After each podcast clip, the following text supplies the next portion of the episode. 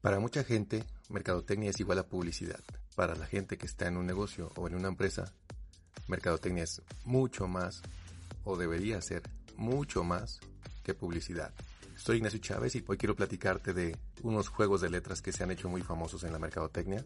Hablado de 4 Ps, que se convirtieron en 4 Cs, y después en las nuevas 4 Cs. Interesante, ¿no? Tal vez sabías del primer cambio, de las 4 Ps a las 4 Cs pero hoy te voy a compartir las nuevas 4 Cs en esta era digital.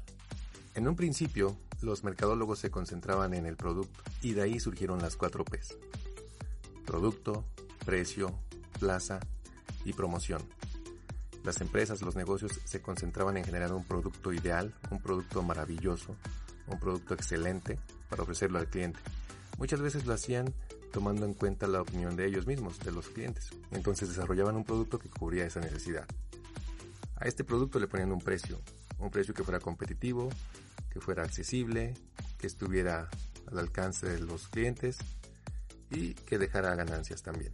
Ese producto con ese precio lo ponían en una plaza, lo ponían en un lugar donde los clientes podían comprarlo. Y obviamente, para hacer que la gente, que los clientes, que los prospectos llegaran a ese producto, lanzaban promociones.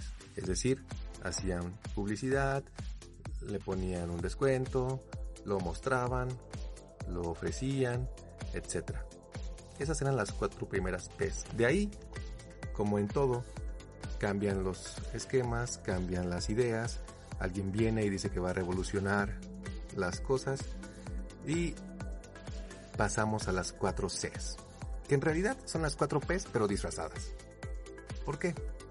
Porque aquí se habla de que hay énfasis en el cliente. ¿Qué pasa? Que en lugar de ponerle atención al producto y desarrollarlo, ahora se le pone atención al cliente. La primera C es cliente, la segunda es costo, la tercera es conveniencia y la cuarta es comunicación. Te los voy a explicar y vamos a encontrar la relación con las cuatro P's para que veas que es como lo mismo pero dicho de otra manera. El cliente ahora es el que importa, entonces tengo que observar las necesidades del cliente para desarrollar un producto. Es lo mismo, anteriormente desarrollaba un producto y le buscaba clientes o desarrollaba un producto que satisfacía necesidades que yo ya había observado. Acá observo al cliente, veo qué necesidades tiene y entonces me concentro en resolver esas necesidades. Después viene el costo. En el anterior tenía el precio, cuánto costaba el producto. Ahora le ponen costo. ¿Por qué? Porque lo estoy viendo desde la parte del cliente. ¿Cuánto le cuesta al cliente comprar lo que yo le ofrezco? Y aquí entran cosas adicionales al precio. Entra cuánto gasta el cliente para venir a comprarme. Entra cuánto le cuesta a él que yo le haga llegar el producto y muchas otras cosas más. ¿Cuánto tiempo tarda en venir? Después viene la conveniencia. Es como, yo lo traduzco como qué tan conveniente es para el cliente venir a comprarme o encontrar mi plaza o tener acceso a mi producto. Muchos sabemos que hay una tienda en donde nos dan más caro, pero compramos en esa porque es la que nos queda de paso. Bueno, eso es conveniencia. Es más conveniente para nosotros esa tienda aunque gastemos un poquito más. Muchos sabemos que hay un tipo de ropa que a lo mejor no es tan cómoda, pero nos dura más. Eso es conveniencia. Muchos sabemos que si voy a un negocio me ofrece un trato especial o me da un adicional que otros no. Eso es conveniencia, me conviene más. Es más conveniente para mí comprar ahí, adquirir ese producto. Y el último sería la comunicación. Cómo le comunico a la gente, cómo me comunico con mis posibles clientes para que accedan a mi producto. ¿Eso no promoción? Tú me lo dirás.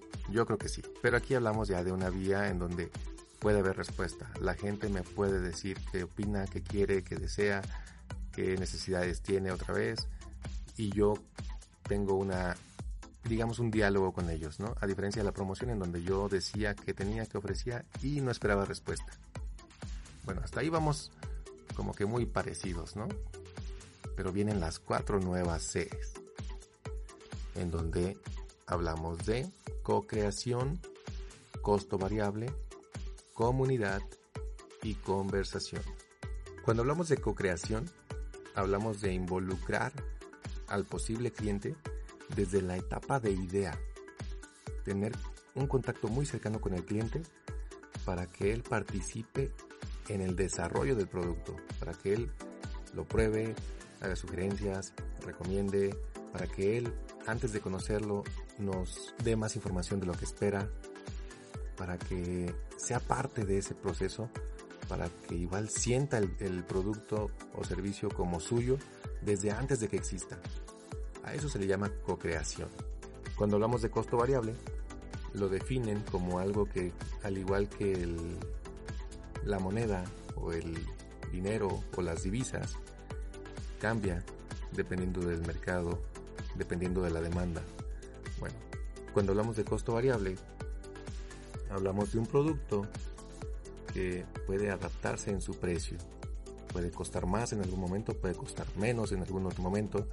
Esto lo observamos mucho, por ejemplo, en tecnología. Sabemos que muchos de los precios que nos dan son en relación, por ejemplo, al dólar. Entonces, si el dólar subió, sube el producto. Si el dólar bajó, pues baja el producto. Pero también puede ser una cuestión que tú en tu negocio desarrolles y que tú digas, en este momento va a costar un poco menos en este momento va a costar un poco más, tal vez por la temporada en la que estás. El siguiente punto sería comunidad. Y aquí entramos ya con las tendencias de la era digital. Cuando hablamos de comunidad, hablamos de la comunidad que da respuesta a las necesidades de los posibles clientes.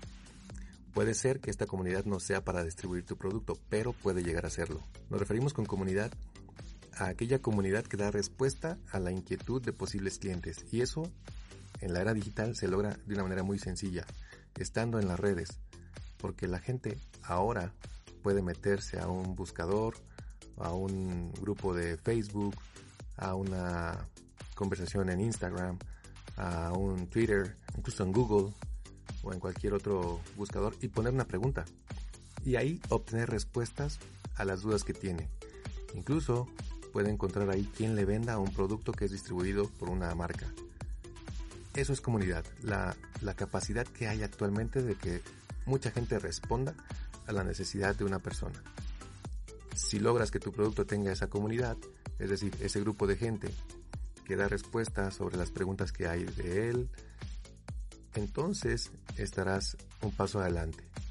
Y de aquí se desarrolla el último que es conversación. Es una comunicación con tu cliente, con tu prospecto, en donde no solo participas tú con él, participa toda la gente que conoce tu producto, que sabe de él, que ha tenido experiencia con tu producto o servicio y que está dispuesto a platicar de esa experiencia. El día que tú logres que tus clientes conozcan y estén tan enamorados de tu marca, de tu producto, de tu servicio, que sean capaces de defenderte en redes sociales y en estos círculos, ya estarás del otro lado. Es muy importante que haya esos testimonios. Y no te preocupes, habrá quien no está de acuerdo contigo y lo haga ver en las redes sociales. Habrá quien no esté de acuerdo con tu producto y servicio. Habrá quien no le guste. Siempre hay.